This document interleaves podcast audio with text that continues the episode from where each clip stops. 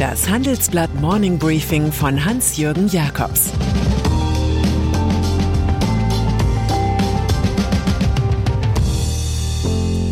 Guten Morgen allerseits. Heute ist Donnerstag, der 12. Mai, und das sind unsere Themen. Saudi Aramco, der wertvollste Konzern der Welt. Daniel Günther will von Jamaika nicht lassen.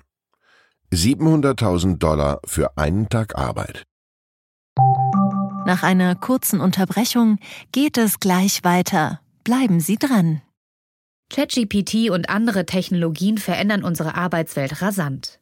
Bei der Veranstaltung Work in Progress diskutieren wir in der Handelsblatt Media Group die Zukunft des Arbeitsmarktes, HR-Trends, KI, mentale Gesundheit und neue Leadership-Perspektiven. Sei am 13. und 14. Juni in Düsseldorf oder virtuell dabei und melde dich jetzt an unter work-progress.de. Aktienmarkt. Wie oft haben wir gehört, das fossile Zeitalter sei genauso vorbei wie das analoge Zeitalter. Doch nun ist Krieg und die Regierungen holen jede Menge Öl, Gas und Kohle heran. US-Präsident Joe Biden lässt sogar in Umweltschutzgebieten nach Schieferöl bohren, um seine europäischen Freunde im Kampf gegen Wladimir Putin nicht auf dem Trockenen sitzen zu lassen. Der Run auf die Schmierstoffe der Old Economy ist so groß, dass auf einmal der saudi-arabische Ölkonzern Saudi Aramco das wertvollste Unternehmen der Welt ist. Zweieinhalb Jahre nach Börsengang liegt die Marktkapitalisierung bei 2,43 Billionen Dollar, den hohen Ölpreisen sei Dank. Und was ist mit dem Apple-Konzern, der noch vor einigen Wochen drei Billionen wert war?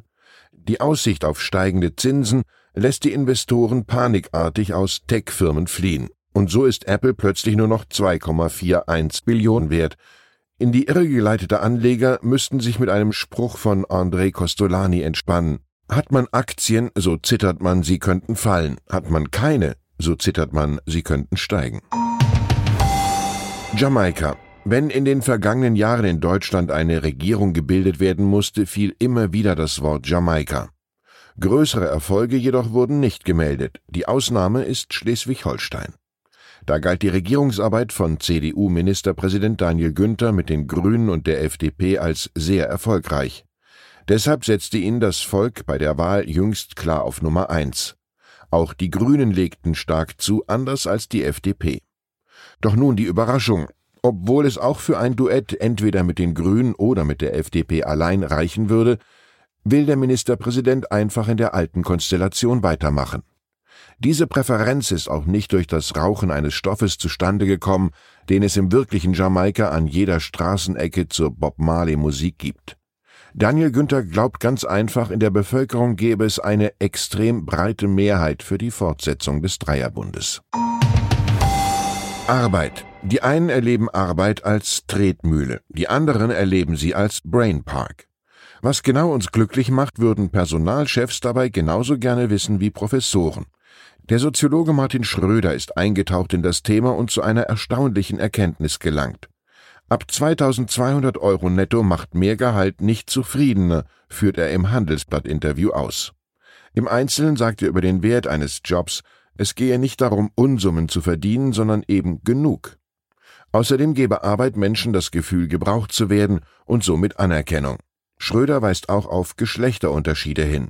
Wenn Männer zu einem prestigeträchtigeren Job wechselten, gewönnen sie ungefähr doppelt so stark an Lebenszufriedenheit hinzu wie Frauen. Frauen hätten offenbar mehr Rollen zur Auswahl, über die sie Selbstwertgefühl schöpfen könnten. Zum Thema Freizeit sagt Schröder, dass die Daten nicht nahelegen, dass nur zufrieden sei, wer sehr viel Freizeit hat. Statistisch gesehen steige die eigene Zufriedenheit nur an, bis man etwa zwei Stunden täglich Freizeit habe. Es scheint bewiesen, spätestens wenn der Menschenauflauf auf dem Golfplatz größer ist als in der Kantine, will man zurück ins Büro. Bayer. Es gab ja genug Leute, die den deutschen Chemiekonzern Bayer vor Monsanto gewarnt hatten. Monsanto sei ein toxischer Zukauf für das DAX-Unternehmen, hatte zum Beispiel der einstige Vorstandschef Marin Deikers gemahnt.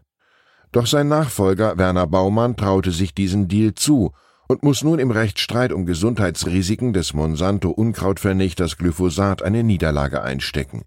Das US-Justizministerium rät dem obersten Gerichtshof dazu, ein vom Leverkusener Konzern angestrebtes Berufungsverfahren gegen ein negatives Urteil nicht anzunehmen.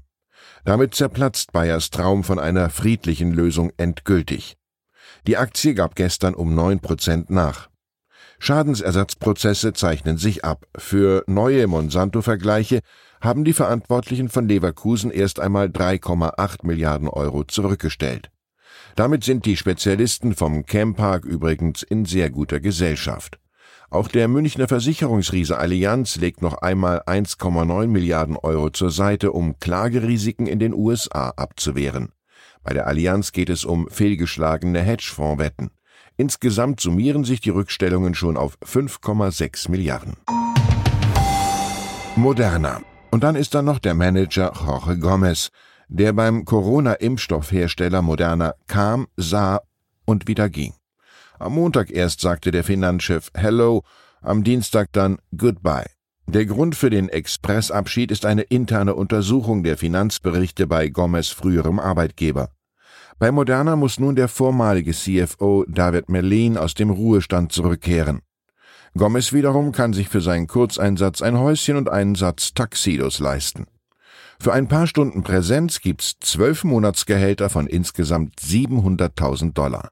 Dafür muss Moderna keine Antrittsprämie und keinen Bonus zahlen. Ein ganz normaler, fairer Deal. Wir trösten uns diesmal mit Aristoteles Onassis. Ein reicher Mann ist oft nur ein armer Mann mit sehr viel Geld.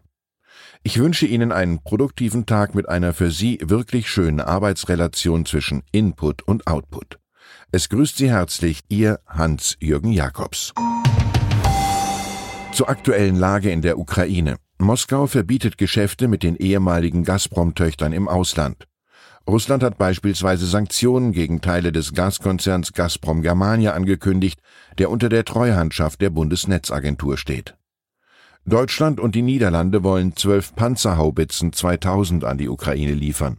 Jetzt beginnt die Bundeswehr mit der Ausbildung von Ukrainern an dem knapp 60 Tonnen schweren Gerät. Weitere Nachrichten finden Sie fortlaufend auf handelsblatt.com/Ukraine.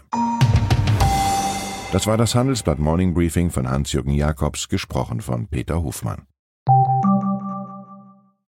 Die deutsche Wirtschaft steht vor neuen Herausforderungen und Sie möchten aktiv die Zukunft mitgestalten? Dann sind Sie beim Handelsblatt CFO Summit 2024 genau richtig. Erleben Sie hochkarätige Speaker und CFOs renommierter Unternehmen wie Amazon, Google oder SAP. Seien Sie Teil dieses exklusiven Gipfeltreffens am 11. und 12. Juni in Düsseldorf. Mit dem Code Podcast sparen Sie bei der Anmeldung 15 Prozent. Alle weiteren Infos unter handelsblatt-cfo-summit.de.